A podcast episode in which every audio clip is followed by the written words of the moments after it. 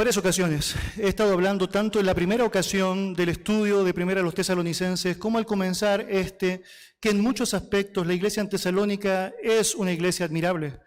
Usted puede notar cómo a través del relato del escrito, eh, una vez tras vez, el apóstol Pablo está reconociéndoles y está mencionando lo precioso que ha sido el ver su desarrollo, su crecimiento, su avance en el Señor, aún a pesar del poco tiempo en el cual el Evangelio estuvo al comienzo en su propia realidad, en el propio comienzo, la fundación de esta iglesia.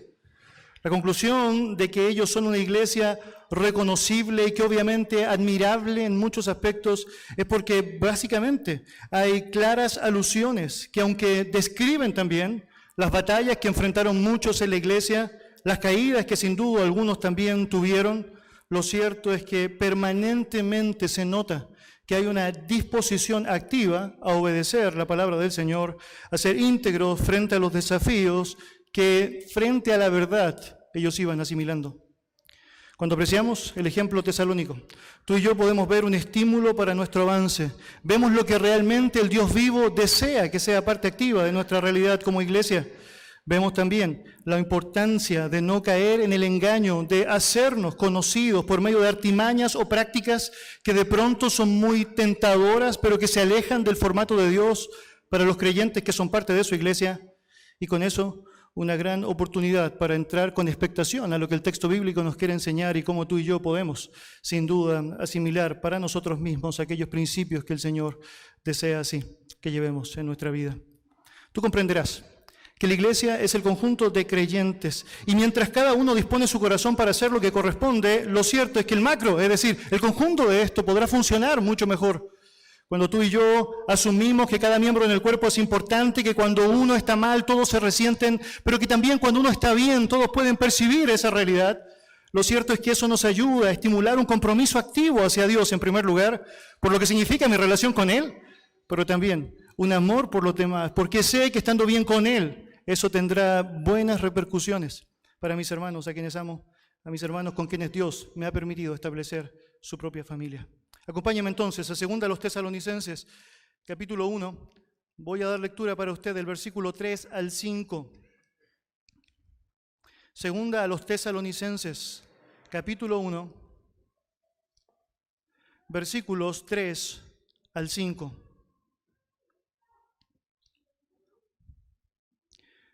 La palabra del Señor dice así.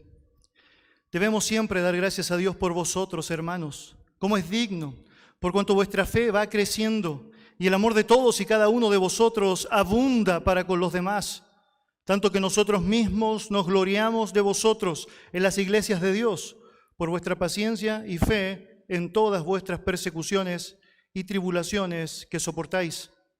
Esto es demostración del justo juicio de Dios, para que seáis tenidos por dignos del reino de Dios, por el cual asimismo padecéis.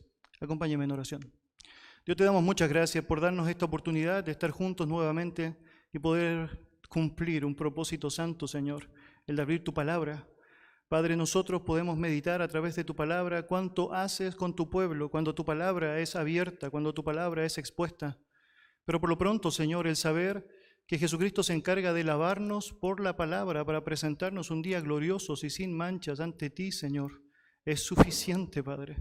El saber, Señor, que por medio de ella tú estás perfeccionando nuestra vida y estás ayudándonos a considerar aquellos asuntos que no han sido bien enfatizados, que hemos mal entendido, eh, asuntos por los cuales nos hemos autoengañado incluso, Padre, pero que tú, a través de tu verdad, nos das la claridad suficiente, el estímulo propicio, Señor, y lo necesario para que francamente podamos responder. Respuestas que sabemos en muchos casos, por la gracia tuya, Padre, son absolutamente favorables y personas, corazones, disposiciones están volcadas a ti en humildad, pero también, Señor, resultados que sabemos por tu palabra pueden darse, que implican un rechazo abierto, una negación de lo que significa tu verdad, una indisposición, Señor, a hacer lo que es correcto.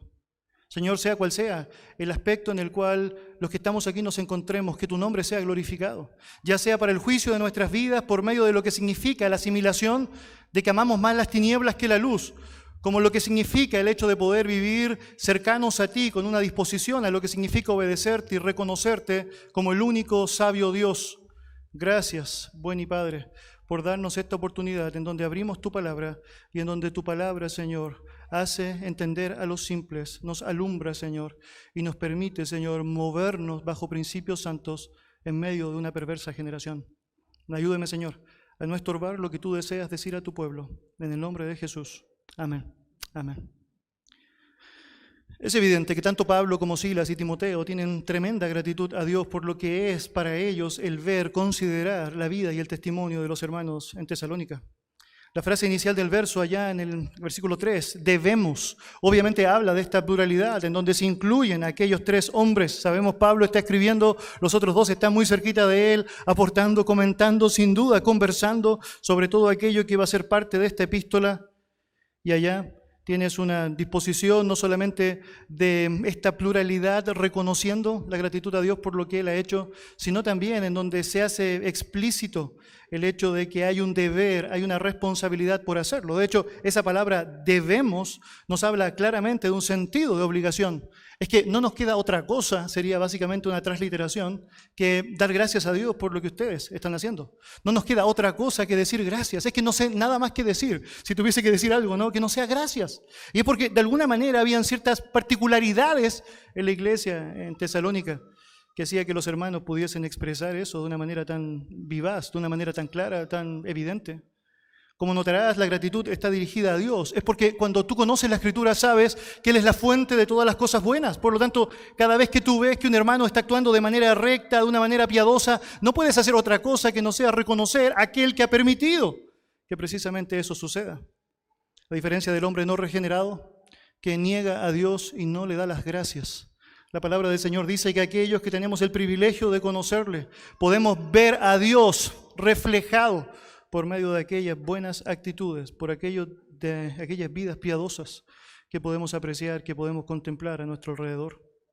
También observamos que la gratitud no era algo temporal o puntual, no tenía que ver simplemente con la escritura de esta carta, sino que era algo permanente. De hecho, tú notas que el texto dice allá, damos siempre, debemos dar siempre gracias a Dios por vosotros. Por lo tanto, era una constante en la vida de Pablo, Silas y Timoteo recordar a los tesalonicenses y decir, gracias Dios, gracias Dios por ellos, gracias Dios por ellos.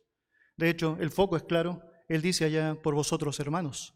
Por lo tanto, al comenzar aún, Pablo está reconociendo, ustedes son creyentes, es evidente que son creyentes, las marcas de su cristianismo son palpables, de hecho, precisamente por esas marcas, nosotros damos tremendas gracias al Señor. Ahora bien, ¿cómo se aplicaba esa gratitud a Dios? ¿Cómo, ¿Cómo, se llevaba adelante esa gratitud al nombre de nuestro buen Dios? Bueno, la primera epístola de Pablo a los tesalonicenses nos da una pista de eso, porque siendo muy similar allá al comienzo, allá señala el texto, damos siempre gracias a Dios por todos vosotros, haciendo memoria de vosotros en nuestras oraciones. Mis queridos, cuando apreciamos el texto allí, es inevitable notar que si hay un foco marcado, con un buen propósito para las oraciones es el de dar gratitud a Dios por nuestros hermanos, dar gratitud a Dios por lo que Él ha hecho en la vida de todos aquellos que son parte de la familia de la fe. Obviamente, hay un recuerdo que es notorio en Pablo, Silas y Timoteo por lo que significa el tiempo que estuvieron con los hermanos.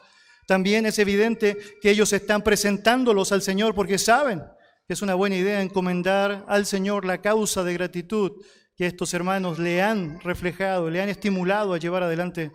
Pero también diría que para nosotros es un tremendo principio de la importancia de estar orando por otros. No solamente cuando hay peticiones explícitas, cuando hay razones que estimulan nuestra oración para con el otro, porque hay una situación apremiante, sino también orar para simplemente decir gracias. Decir gracias, Señor. Gracias por mi hermano, gracias por mi hermana, gracias, Señor, por lo que haces allí. El reconocimiento por medio de la oración hacia nuestros hermanos que han bendecido nuestras vidas por medio de vidas piadosas y que han sido estimulados por Dios precisamente para hacerlo, es algo que no solamente es esperable a través del ejemplo que Pablo está llevando adelante, sino que es una práctica que Dios espera que consideremos porque es tremendamente digno. De hecho, si vuelves al relato allá en 2 los tesalonicenses, en el versículo 3, dice, debemos siempre dar gracias a Dios por vosotros, hermanos, como es digno. Es decir, no es algo antojadizo, no es que simplemente, bueno, no sé qué decir, bueno, voy a decir gracias porque debo decir gracias. No, no, no. Francamente, Lo que el Señor espera que tú y yo entendamos es que es absolutamente digno. De hecho, la palabra allá es lo que corresponde para compensar. Esa sería su terminología, su definición allá. Lo que corresponde es decir gracias y decir gracias a Dios precisamente por lo que Él ha hecho en la vida de nuestros hermanos. Es justo dar gracias a Dios por aquellos que viven diligentemente, aquellos que tienen un testimonio tal como el testimonio de los hermanos en Tesalónica. Pero ¿cuáles eran esos motivos específicos de gratitud? ¿Qué era lo que hacía que Pablo, Silas y Timoteo compartieran el gozo de saber que los hermanos estaban andando en la luz, andando en la verdad, viviendo de manera correcta, que estimulaba su corazón a decir gracias Dios por ellos? Bueno, debería decir, hay varias cosas que tú y yo podemos apreciar a través del relato. Pero podríamos suponer algunas cosas antes de entrar de lleno allá. Podríamos decir que quizás una de las razones por las cuales Pablo pensaba que esta iglesia sería una iglesia digna de imitar, una iglesia por la cual él se sentía orgulloso, y vamos a ver la palabra literal allá más adelante, era porque a lo mejor quizás ellos tenían un tamaño de membresía grande, quizás podría ser que tenían un templo que era magnífico, Quizá podría ser por la situación económica que las personas tenían allá, o a lo mejor por el nivel organizacional que ellos estaban desarrollando en medio de ellos. ¿Será quizás por el carisma de su liderazgo? ¿O quizás tuviese que ver con la banda musical que tenía y cómo estimulaban a la congregación a cantar las alabanzas? ¿Será quizás la relevancia cultural o política que la iglesia tenía en su entorno, eh, siendo escuchados y atendidos por la gente aún no cristiana para ser una autoridad sobre ellos? O quizás será su creatividad para estimular formas y formas para atraer a las masas y hacer de la iglesia algo atractivo al resto. Y bueno, antes de avanzar con conjeturas al respecto, la respuesta frente a todas aquellas alternativas que he dado es no, en ninguna manera, ninguna de aquellas alternativas que he mencionado. Realmente, cuando tú miras el ejemplo de Tesalónica, te das cuenta que ellos no tenían absolutamente nada de lo que acabo de describir. De hecho, es decir, no son muchos. De hecho, no tienen templos. No hay ninguna evidencia de un templo cristiano hasta el siglo III después de Cristo. No hay ninguna referencia a músicos. Ni siquiera hay referencia a los nombres de sus ancianos. Ni siquiera sabemos quiénes eran los líderes. No son relevantes culturalmente. De hecho, la mayor parte de su entorno incrédulo los aborrece, los odia con su corazón. Pero a pesar de todo, Pablo y su equipo están tremendamente orgullosos de ellos. Con sus propias batallas y desafíos, los hermanos en Tesalónica han aprendido a descansar en el poder de Dios, a ser fieles en lo poco, a evidenciar de manera palpable aquello que están asimilando, aquello que están aprendiendo. Y tú y yo tenemos la oportunidad de entrar al texto para notar precisamente cuáles fueron aquellas marcas que hicieron de esa iglesia una iglesia admirable. En primer lugar, tú y yo podemos notar que hay una fe creciente. Mire lo que dice allá el versículo 3. Debemos siempre dar gracias a Dios por vosotros, hermanos, como es digno, por cuanto vuestra fe va creciendo, vuestra fe va creciendo. Es evidente que la fe creciente que reflejaban los hermanos en Tesalónica estimulaba el corazón de Pablo y su equipo a la gratitud. Si había una razón por la cual ellos podían decir gracias Dios por mis hermanos, era porque su fe era creciente. Su fe no había sido simplemente una situación puntual, una expresión particular, sino algo que habían asimilado como parte de un estímulo, una realidad, una virtud que debían reflejar en crecimiento permanente y constantemente. Cuando miramos el primer libro de Pablo a los tesalonicenses en el capítulo 1, versículo 3, eh, notamos una cosa muy interesante allá descrita en el relato. Él menciona que ellos eran reconocibles por la obra de su fe, bien llamativo allá, es decir, por la manera práctica en cómo su fe se expresaba y eso claramente era digno de ser reconocido. Eso, de hecho, era tremendamente valioso porque llevando tan poco tiempo como cristianos y con tan poca información asimilada, recuerde usted que Pablo pudo estar ahí, según el texto bíblico, tres semanas en la sinagoga, según los historiadores, probablemente no más de seis meses, con la información que recibieron. Ellos estaban dispuestos a practicar y ejecutar lo que era necesario. De hecho, en la misma primera epístola de Pablo a los tesalonicenses, en el capítulo 3, versículo 10, eh, Pablo asumía que ellos necesitaban seguir creciendo, por lo tanto, él menciona que anhelaba estar con ellos prontamente. ¿Para qué? Para poder ayudarles a crecer en cuanto a lo que faltaba para su fe, estimularles a reconocer más verdades de la palabra para que ellos pudiesen vivir de buena manera para con el Señor. Por lo tanto, cuando llegamos a esta segunda epístola, vemos que el anhelo de Pablo se está cumpliendo. Es decir, ese anhelo que comienza siendo descrito básicamente como personas que están viviendo su fe, pero que luego él dice, quisiera que crecieran mucho más por la obtención de un conocimiento de la verdad. Ahora cuando llega la segunda carta dice, se nota que a través de lo que han ido conociendo, no hay duda alguna, su fe está creciendo, su fe está creciendo. De hecho, la palabra que él utiliza es bien interesante. Esa palabra creciendo que tenemos nosotros allá en nuestra Biblia en griego es una palabra compuesta que puede traducirse como creció sin medida o creciendo más allá de lo esperado. Esa es la razón por la cual algunas traducciones, como la Biblia de las Américas, traduce este versículo en esa frase de la siguiente manera, porque fue vuestra fe aumenta grandemente, grandemente, grandemente. Y allí tienes una razón del por qué el corazón de Pablo y sus compañeros estaba tan estimulado en dar gracias a Dios por lo que estaba viendo en ellos, por lo que estaba viendo en ellos. Mis queridos, esto nos ayuda mucho para que podamos comprender algo que es tremendamente importante en nuestra relación con el Señor. Permítame expresarlo de esta manera. Uno de los graves errores que muchos han cometido en la historia del cristianismo es asumir que la fe tiene un valor temporal y momentáneo exclusivo para un momento específico de la vida. A través de una creencia como eso, muchos han asumido que una expresión verbal o emocional de su creencia en Dios es suficiente para establecer que tu realidad por los siglos de los siglos en Cristo está completamente asegurada, sin importar si de pronto nunca más abriste tu Biblia, sin importar si nunca más después participaste de una congregación, sin importar que nunca más después estuviste dispuesto a considerarle como el Señor de tu vida. Pero cuando miramos la escritura nos damos cuenta que eso dista mucho de la verdad.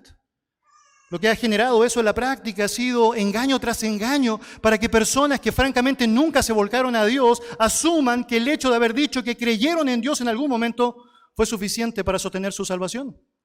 Pero queridos, no olvidemos lo que la Biblia dice, aún los demonios creen y tiemblan y los demonios no van al cielo. Es porque no basta con una expresión momentánea o incluso una asimilación de ciertas verdades particulares, sino que lo que Dios espera es una vida completamente entregada a Él, una creencia que va más allá de un momento particular. De hecho, cuando la Biblia describe la realidad de los incrédulos, ella señala lo siguiente. En Tito capítulo 1, versículos 15 y 16, allá dice, profesan conocer a Dios, pero con sus hechos lo niegan. Es que dicen que creen en Él. Es que dicen que realmente están convencidos de que Él podría incluso ser su Padre. Pero francamente, sus hechos están demostrando absolutamente todo lo contrario. Por lo, tanto, no basta, mis queridos, con decir que crees, no basta con repetir una oración de fe, de hecho le llaman así, oración de fe, para asumir que francamente eres un creyente sino que lo que Dios espera que sea asimilado por nosotros tiene que ver particularmente con una entrega incondicional y total a Él, en donde Él es la autoridad y yo me niego a mí mismo para que Él tenga preeminencia en mi vida. Eso es, francamente, lo que la palabra del Señor describe. Recuerde usted, no todo el que me dice Señor, Señor, entrará en el reino de los cielos, sino el que hace la voluntad de mi Padre que está en los cielos. Mis queridos, la fe que salva como don divino, esa fe que había salvado a los hermanos en Tesalónica allá y que ha salvado nuestras propias vidas, lo cierto es que tiene características evidentes de perseverancia. Es un error pensar otra vez que simplemente tiene una aplicación puntual y de ahí se acabó, sino que francamente a partir de un momento de nuestra vida, esta se hace palpable en el caminar. Conocerás, por ejemplo, el libro de Habacuc, capítulo 2, versículo 4, que señala, el justo por su fe vivirá una realidad que nos habla de una fe continua que implica no solamente el hecho de que un día dijiste sí a Él y se acabó porque todos los demás días dijiste que no con tus actos, sino que por esa misma fe que un día obtuviste tienes la oportunidad de vivir, de vivir la vida. De hecho, no hay duda que eso es cierto porque tanto en Romanos como en Gálatas y en Hebreos se cita la misma realidad. El justo por su fe vivirá. Nos ayuda también saber la naturaleza de la palabra, creer en el lenguaje bíblico. De hecho, la misma palabra fe que aparece acá, que usted debe saber, nos habla de un presente que incluye esta idea que podríamos traducir nosotros como creyendo, como creyendo. No simplemente se trata de haber creído, porque si Dios hubiese querido eso, simplemente lo hubiese puesto en esos términos, en términos pasados, es decir, es decir, basta con que algún día hayas creído, sino que francamente, cuando tú lo ves, asociado a todos los elementos que utilizamos para la predicación del Evangelio, siempre utiliza esta lógica presente. Es decir, porque todo aquel que en Él está creyendo no se pierda, mas tenga vida eterna. La fe, con todo el valor que el Señor le ha asignado para lo que significa la realidad de nuestra salvación, no puede ser algo que podemos limitar simplemente a un acto, es lo que nos acompaña para el progreso de la vida. He dicho en muchas ocasiones que muchos se equivocan al pensar que es una buena meta casarse religiosamente porque eso es francamente, es decir, honrar a Dios a través del matrimonio y luego desconectarte de Dios todos los días de tu matrimonio. Bueno, algo así, pero con mayor, es decir, repercusión, con la repercusión de tu alma, tiene que ver aquello que se relaciona con la salvación de Él. En donde un día crees que ya la tienes porque dijiste que creías, pero después te desconectaste, así, dispuestamente, decididamente de Él. La palabra del Señor dice en Hebreos capítulo 3, versículo 14, lo siguiente. Porque somos hechos participantes de Cristo, con tal que retengamos firme hasta el fin nuestra confianza del principio. ¿Nota eso? Muy interesante. Aquello que solidifica realmente, aquello que es una evidencia de que realmente has sido un creyente, es que no solamente en el principio depositaste tu confianza en Él, sino que seguiste confiando en Él, seguiste reflejando tu fe para con Él. Con esto manifestando que esa fe salvífica tiene en sí mismo la cualidad de durabilidad, de perseverancia, de consistencia, de crecimiento, de crecimiento. La fe que Dios da, esa fe que es un regalo de su gracia, mis queridos, es una fe que no se evapora, que no se disipa, que no tiene pérdida en cuanto a lo que significa su poder inicial. Aquella fe que Dios ha dado es una fe que en el creyente no se va a aplicar de una manera distinta a la que no sea la del crecimiento, la del crecimiento. De hecho, ha sido Dios quien ha dicho literalmente que mm, el mismo que se ha encargado de comenzar la obra, es decir, darte esa fe inicial, es el que se va a encargar de hacerte, es decir, avanzar, avanzar, avanzar hasta el día de Jesucristo. Y Pablo, el mismo que escribe segundo a los tesalonicenses, está completamente persuadido de eso. Si eres un verdadero creyente, si tuviste fe salvífica al inicio, esa fe va a perseverar, esa fe va a avanzar. Mis amados, la fe entendida según la palabra del Señor es una realidad constante que tiene claros puntos de inicio, pero que sigue manifestándose a través de actos constantes y conscientes. Cuando tú lees, por ejemplo, allá el libro de Gálatas capítulo 5, versículo 6, notarás que señala, porque en Cristo Jesús ni la circuncisión vale algo, ni la incircuncisión, sino, nota lo que dice, la fe que obra por el amor. Es decir, una fe activa, no una fe puntual, pasajera, emocional, temporal. Activa. Cuando vas al libro de Santiago notarás expresiones tales como estas, en donde el texto dice, la fe que no tiene obras es muerta en sí misma. Es porque si bien tú no obtienes la fe por tus obras, una vez que la gracia de Dios te ha permitido obtener fe salvífica, el reflejo de eso serán tus obras. Es decir, demostrarás esa fe, esa fe creciente, por medio de obras crecientes para con Él. El mismo libro de Santiago, en el capítulo 2, versículo 18, señala, pero alguno dirá, tú tienes fe y yo tengo obras. Muéstrame tu fe sin tus obras y yo te mostraré mi fe por mis obras. ¿Eres un cristiano?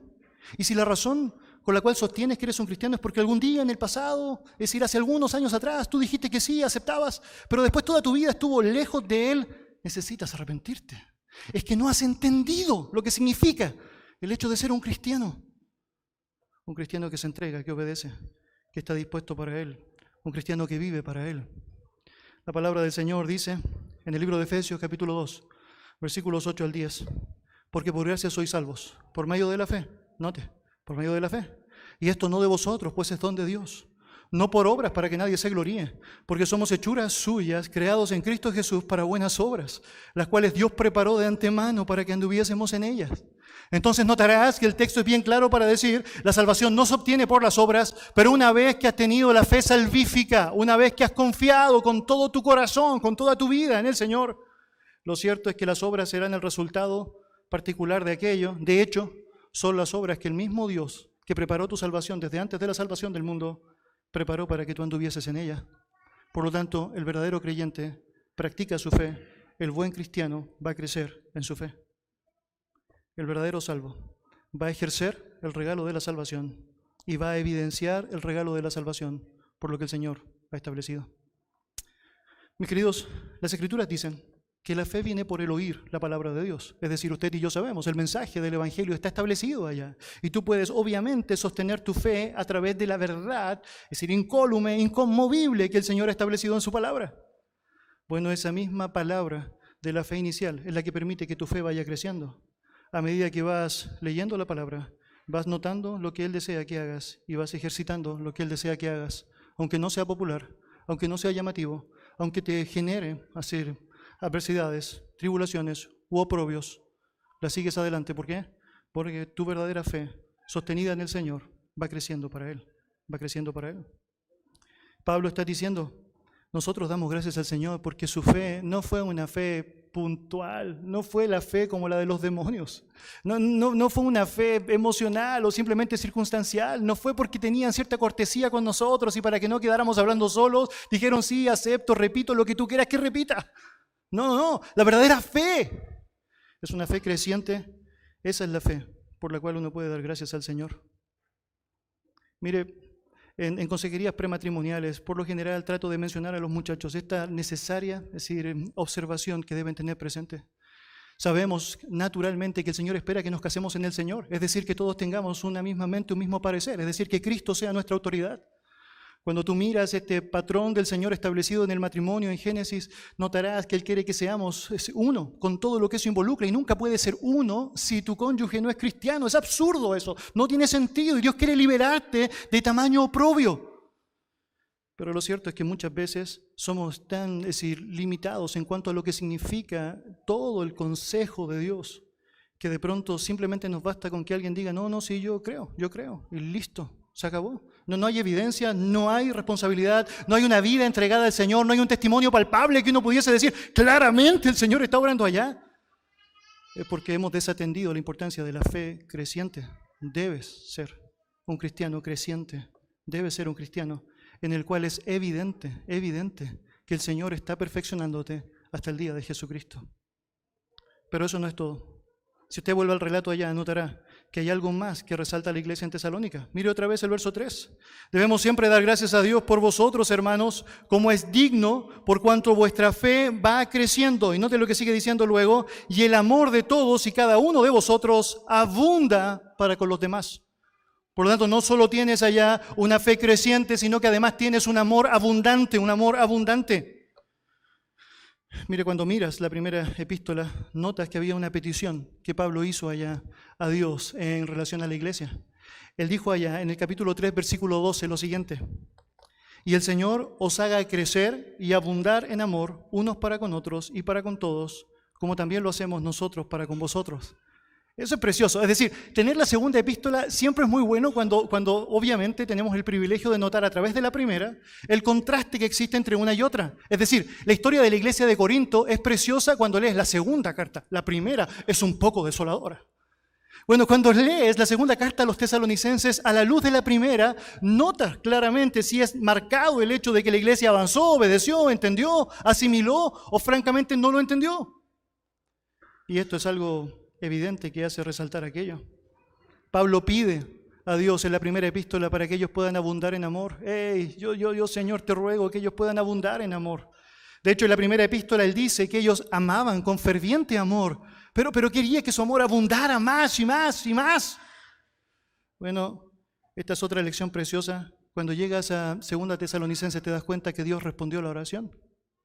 Y Él está diciendo allá, es decir, nos gloriamos, damos gracias al Señor porque Vuestro amor abunda, abunda de cada uno de vosotros y para con todos los demás, y para con todos los demás. Matthew Henry señaló lo siguiente, cuando crece la fe, abunda el amor, porque cuanto más ahonda un árbol sus raíces en terreno bien dispuesto, tanto más y mejores son los frutos que produce. Una fe viva en el Señor, una fe dispuesta al Señor, una fe creciente en el Señor, no se va a quedar sola en sí misma. Tal como hemos aprendido, va a ejecutar acciones, obras que reflejarán la calidad de esa fe. Bueno, no puedes esperar que el amor quede fuera de esas demostraciones. Por el contrario, el amor fluirá abundantemente como parte de su manifestación. Mis queridos, no es un ejercicio sabio en ningún sentido desconectar la fe del amor. Eso no tiene sentido bíblico. De hecho, cuando miramos las escrituras nos damos cuenta que son dos realidades inseparables que deben ir de la mano. Es decir, tú crees realmente, verdaderamente en Dios. Bueno, la mejor evidencia de eso es cuánto amas. Cuánto amas. Cuánto amas. Primera de Pedro, capítulo 1, versículo 21 y 22 señala lo siguiente. Note la conexión entre la fe y el amor. Y mediante el cual creéis en Dios que Él le resucitó de los muertos y le ha dado gloria para que vuestra fe y esperanza sean en Dios, habiendo purificado vuestras almas por la obediencia a la verdad, mediante el Espíritu, para el amor fraternal no fingido, amaos unos a otros entrañablemente de corazón puro. Es decir, la fe que un día te ha salvado en Jesucristo, nuestro Señor, una fe que nos ha dado esperanza en Dios, una fe que claramente se refleja por medio de almas obedientes a la verdad.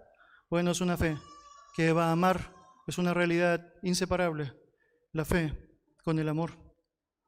Mis queridos, las expresiones de amor son parte de lo que el Señor espera sean notorias en nosotros. Un amor que no es fingido, un amor que es entrañable, un amor puro, un amor abundante, abundante. El amor que es descrito acá por Pablo es el término ágape que seguramente has escuchado en alguna ocasión. Es el amor que todos los creyentes hemos aprendido de parte de nuestro Señor Jesucristo. Un amor desinteresado, una entrega incondicional, una entrega sin límites que no está esperando nada a cambio, sino que ama. Un amor que Pablo describe con esta cualidad, aunque amando más sea o incluso amado menos, porque estoy disponible para entregarla para contigo. Un amor que claramente nosotros podemos aprender del ejemplo y el modelo de nuestro Señor. Pero hay algo muy interesante. Romanos capítulo 5, versículo 5 dice que los creyentes hemos recibido ese amor. De hecho, el amor de Dios, dice, ha sido derramado en nuestros corazones. Por lo tanto, queridos, no solo tenemos el ejemplo de Cristo como el amor máximo, tenemos la motivación de Cristo como modelo a seguir, sino que además tenemos la fuente inagotable de ese amor dentro de nosotros mismos. Por lo tanto, podemos darlo. El problema no es si lo tienes o no lo tienes, si eres un creyente. El problema es si estás dispuesto como un buen creyente a darlo o no darlo.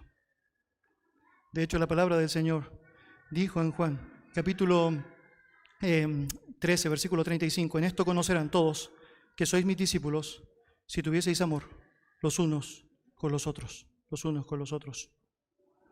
Así como la fe creciente es una evidencia palpable de un verdadero creyente, el amor abundante va a expresar realmente Em, lo que has recibido, lo que has recibido. Por lo tanto, si eres un verdadero creyente, tú puedes amar, tú puedes amar abundantemente, abundantemente. Finalmente, una tercera marca que hace que Pablo reconozca en gratitud a Dios por lo que ha hecho en la vida de los tesalonicenses es una paciencia activa, una paciencia activa. Mira lo que dice versículo 4 allá.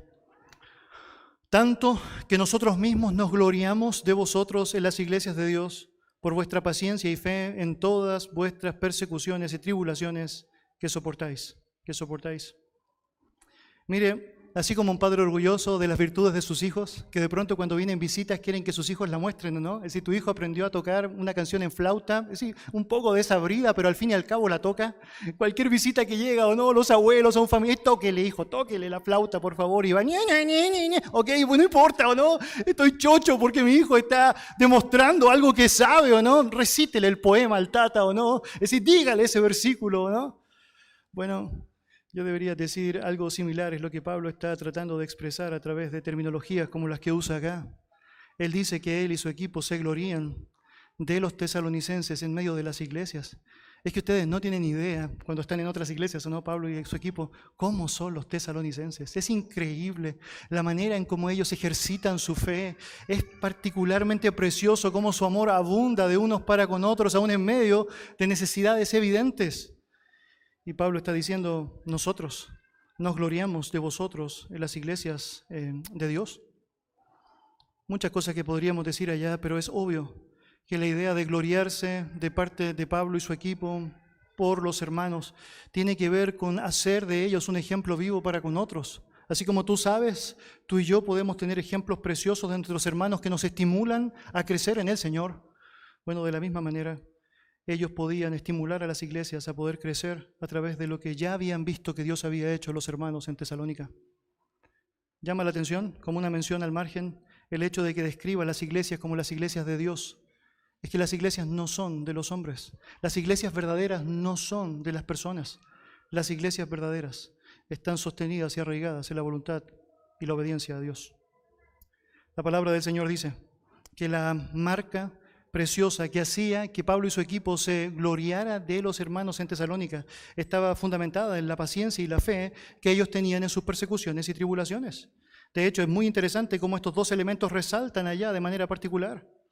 Mis queridos, es evidente que ellos están llevando adelante un cristianismo en contextos bien diferentes al que nosotros estamos eh, enfrentando. Ellos están viviendo en medio del desarrollo, el nacimiento de la iglesia de Cristo, que tiene anticuerpos ya asimilados, no solo en la cultura, sino también en la política. Hay un rechazo abierto de las familias, porque algunos estaban errando el camino y estaban siguiendo, obviamente, un pensamiento distinto según la opinión que la masa tenía. Basta con conocer cómo fue la historia del inicio de la iglesia en Tesalónica con Pablo y Silas allá para notar cuánta animadversión existió. Dice la Biblia que los judíos y gentiles estaban en contra de ellos, persiguiéndoles y queriéndoles meter a la cárcel, queriendo golpearles, queriéndoles expulsarles. De hecho, bien interesante, la historia nos dice que aun cuando Pablo y Silas fueron enviados a Berea, un grupo de Tesalónica, de los malos o no, les siguieron porque querían darles duro. Querían obviamente mostrarles lo que significaba su animadversión. Ahora, ellos lograron salir por la gracia del Señor, ahora están en Corinto escribiendo esta carta, pero los hermanos en Tesalónica se quedaron allí. Y es esperable asumir que ellos están enfrentando toda la odiosidad que Pablo y Silas generaron en el comienzo por medio de las actitudes que ellos están ahora recibiendo de parte de gentiles y judíos incrédulos que se resisten en contra de la verdad y que saben que mientras destruyen a la iglesia, pueden lograr con eso, piensan allá, destruir a Cristo, destruir a Cristo. Y a pesar de eso, ellos están enfrentando correctamente aquello con dos atributos que son preciosos, dice la Escritura, por medio de la fe y por medio de la paciencia, por medio de la paciencia. Mire, por sobre las circunstancias que usted puede vivir, la paciencia es una virtud preciosa. La Biblia no habla de la paciencia como muchas veces nosotros pensamos, como una actitud pasiva, ¿no? Es decir, pensamos que alguien paciente es alguien que no hace absolutamente nada, indolente, que se queda sentado y que todo está pasando y que francamente finalmente termina por decaer a pesar del tiempo que puede estar ahí en aquella situación. Cuando miramos la palabra del Señor y los elementos de esta virtud cristiana, de este fruto del Espíritu llamado paciencia, Estamos hablando de algo que es activo, algo que involucra una acción, no una pasividad, sino una acción. Déjeme explicarlo. Cuando usted va a la terminología, a la palabra allá en el griego, usted notará que las formas de traducirlo son paciencia, perseverancia, persistencia, constancia y esperanza. Ninguna de ellas puede ser catalogada por nosotros como algo pasivo, tiene que ser algo activo, es decir, alguien perseverante, alguien constante, alguien esperanzado, bíblicamente hablando, es alguien que va a hacer algo al respecto. Ahora, ¿qué es lo que vas a hacer? Bueno, vas a tener una actitud distinta y superior. Déjeme explicarlo de esta manera. El verdadero creyente debe asumir que la paciencia no es esa resignación del que el que está sufriendo frente a los embates en donde dice, bueno, ok, estoy entregado a la vida, que pase lo que tenga que pasar. Una paciencia bíblica básicamente es la fortaleza de un soldado intrépido que sabe que está en medio de una guerra, que sabe que hay ataque tras ataque, que se está levantando en contra de él y la causa que él profesa, pero por medio de su aguante, de su consistencia, de su firmeza frente a estos ataques, no puede hacer otra cosa mejor que no sea avanzar, avanzar. Y pone allá el escudo necesario frente a los ataques que van llegando y avanza, y avanza, no se estanca no se estanca. De hecho, la mejor forma de entender aquello es mirar la palabra del Señor en el libro de Hebreos capítulo 12, cuando dice que los creyentes debemos poner los ojos en Jesús, el autor y consumador de nuestra fe, y correr con paciencia la carrera que tenemos por delante. ¿Correr con paciencia? Es decir, frente a los embates de la realidad, pones los ojos en la meta, Jesucristo, y sabes que los ataques vienen, sabes que los ataques van a llegar, y lo que haces es seguir avanzando y seguir avanzando y seguir avanzando, porque tu meta es Cristo. De pronto habrán pérdidas, las habrán, habrán dolores, las habrán, habrán heridas, las habrán, eh, habrán rajuños, los habrán, pero Cristo lo vale, Cristo vale, vale eso y mucho más. Pablo está reconociendo que los hermanos en Tesalónica eran un ejemplo para enfrentar las tribulaciones y las adversidades porque tenían paciencia, esta paciencia activa que decía, voy a soportar y voy a avanzar mientras esto pasa, no voy a claudicar en el proceso. También describe el texto la fe de ellos. Si notas otra vez, dice, tanto que vosotros, versículo 4, mismos nos gloriamos de vosotros en las iglesias de Dios por vuestra paciencia y fe en todas vuestras persecuciones y tribulaciones que soportáis. La palabra para fe que aparece allá, eh, que Pablo utiliza para reconocer a los hermanos, tiene el sentido de fidelidad. De hecho, se utiliza esa misma palabra en el libro de Tito, capítulo 2, em, versículo 10, en donde señala, no defraudando, sino mostrándose fieles en todo. Esa es la palabra, fieles en todo, para que en todo adorne la doctrina de Dios, nuestro Salvador. Si hay algo que ayuda, a un verdadero creyente para enfrentar las situaciones adversas que van a venir, que van a venir. Por un lado, es esa paciencia de decir, ok, yo aguanto firme, pero avanzo, pero avanzo. Es decir, yo resisto en el Señor, yo soy consistente en el Señor. Y en segundo lugar, es esa fidelidad que debe volcar al Señor, en donde entiende que su lealtad por Él es mucho más importante que cualquier prestigio humano, que cualquier honra pasajera humana, cualquier honra pasajera humana. De hecho, aquí tenemos una, es decir, paradoja santa, una paradoja santa. Los cristianos padecemos por causa de ser fieles a Él. Muy interesante. La Biblia dice que todo aquel que quiera vivir piadosamente padecerá persecución. Pero precisamente esa fidelidad que has desarrollado hacia Dios es la que te permite resistir esos mismos oprobios. ¿Notas eso? Es increíble, ¿no? Es decir, si vives correctamente como un cristiano, vas a padecer persecución. Es decir, no te puedes escapar de aquello, debes enfrentarlo. Es decir, y precisamente la marca de tu cristianismo será que mientras la enfrentas puedes avanzar correctamente. ¿Sabe por qué? Porque Dios está con usted. De hecho, el verso 5 lo hace tan explícito. Mire ya, acompáñame en su Biblia. Esto es demostración del justo juicio de Dios, para que seáis tenidos por digno del reino de Dios por el cual asimismo padecéis. Mis queridos, Dios permite que muchas veces pasemos por persecuciones, tribulaciones o padecimientos por su causa. Estamos hablando de padecimientos por causa de la justicia. No estamos hablando allá, tal como la Biblia lo enseña, de aquellos que yo me gané por mi propio pecado. Eso tiene que enfrentarlo. Debes pedir perdón, arrepentirte y obviamente cambiar. Estamos hablando acá de padecimientos, opresión, tormentos por causa de Cristo, por causa de vivir correctamente. Esos van a venir, eso los vas a enfrentar. Mientras mejor seas como cristiano, obviamente más explícitos se harán, pero también más explícitos será en ti la gracia del Señor para resistir, aguantar, para avanzar y para que otros puedan ver algo que es incomprensible, un gozo, una paz, una esperanza que solamente es palpable en aquella persona que ha sido obviamente alcanzada por el Señor. Y la Biblia dice que es justo juicio que nosotros de pronto tengamos que enfrentar situaciones como esa. Muy interesante, es justo que eso pase. ¿Y sabe por qué es justo? Bueno, varias razones. El juicio necesita partir primero por la casa del Señor. Interesante. Dios utiliza momentos de oprobio, momentos de persecución para pulir la iglesia. Es absolutamente cierto. Es decir, mientras más oprobio países han tenido, obviamente la iglesia verdadera de Cristo más ha crecido, más ha resaltado. Porque ahora aquellos que no son de verdad, aquellos que no han creído de todo corazón en Dios, cuando viene la persecución, saben, ya no vale la pena seguir aquí y empiezan a disiparse, a alejarse, a abandonar, tal como aquellos que luego de haber sido alimentados físicamente de parte del Señor, cuando fueron convocados a seguirle, empezaron a dejarle y dejarle y dejarle.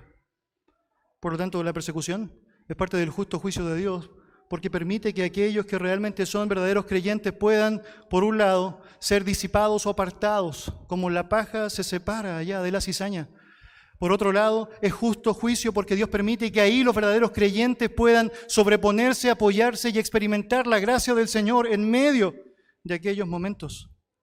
Y también debería decir que es justo porque aquello permite que el creyente pueda sostenerse en el hecho de ser digno del reino de Dios, tal como describe su palabra, ¿no?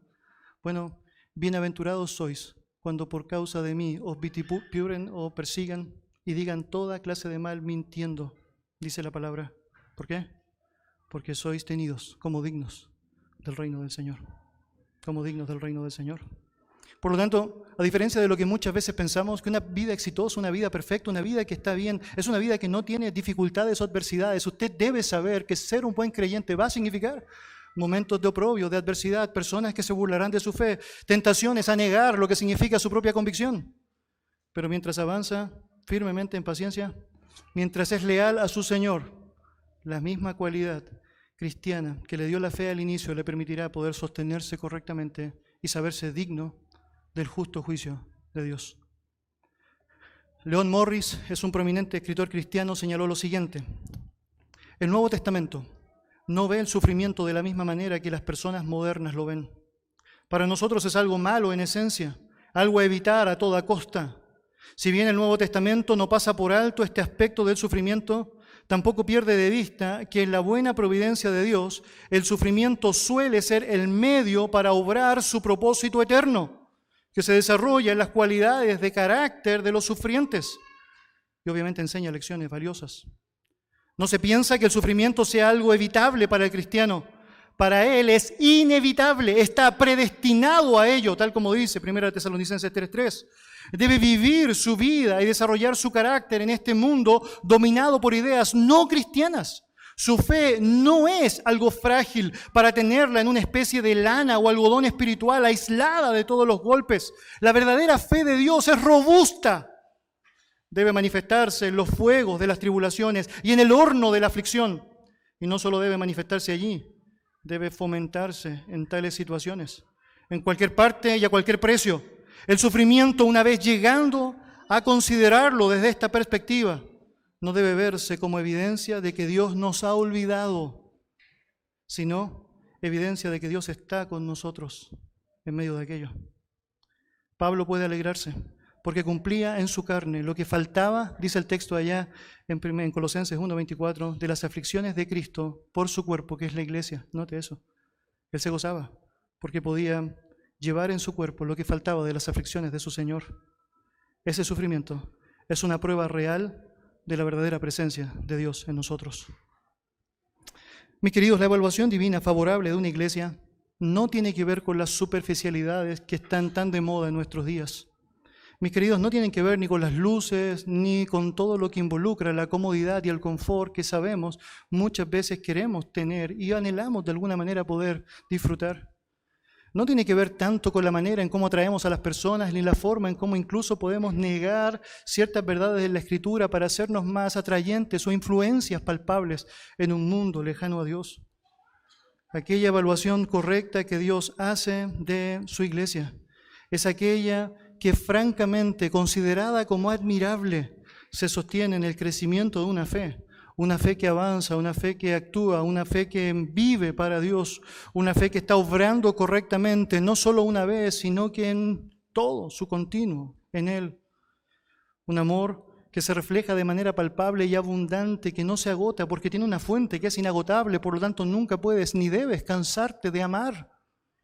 Y claramente una paciencia, una esperanza fiel, que a pesar de la persecución, claramente toma el lugar que corresponde. Honra al Señor. Alaba al Señor. Vive para el Señor. Acompáñame en oración. Señor Dios, te damos muchas gracias por darnos tu verdad, Padre. Es que, Señor, sabemos, no hay nada mejor que pudiésemos recibir, Señor, que tu verdad. El saber, Señor, que aunque no es probablemente lo más común en este mundo, no es, Señor, sin duda lo más aceptado en este mundo, para nosotros, Señor, es palabra de vida eterna para nosotros, Señor, es francamente lo que necesitamos, para que a través de todo lo que tienes allá podamos ser maduros, preparados para toda buena obra. Señor, te damos tantas gracias por los hermanos en Tesalónica. Y es que nosotros, Señor, sabemos que al igual que nosotros tienen fallas y son evidenciadas allá, han luchado y han caído en ciertas, Señor, circunstancias y situaciones, Señor.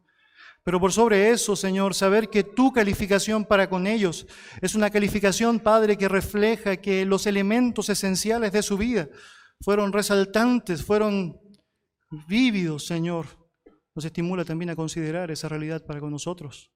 Y Señor, que nuestra fe, que nuestro amor, que nuestra paciencia, nuestra esperanza, Señor, sean marcadas, Señor, en ti, sean volcadas hacia ti, Señor, y sean evidenciadas, Señor, para la gloria tuya en medio de tu pueblo.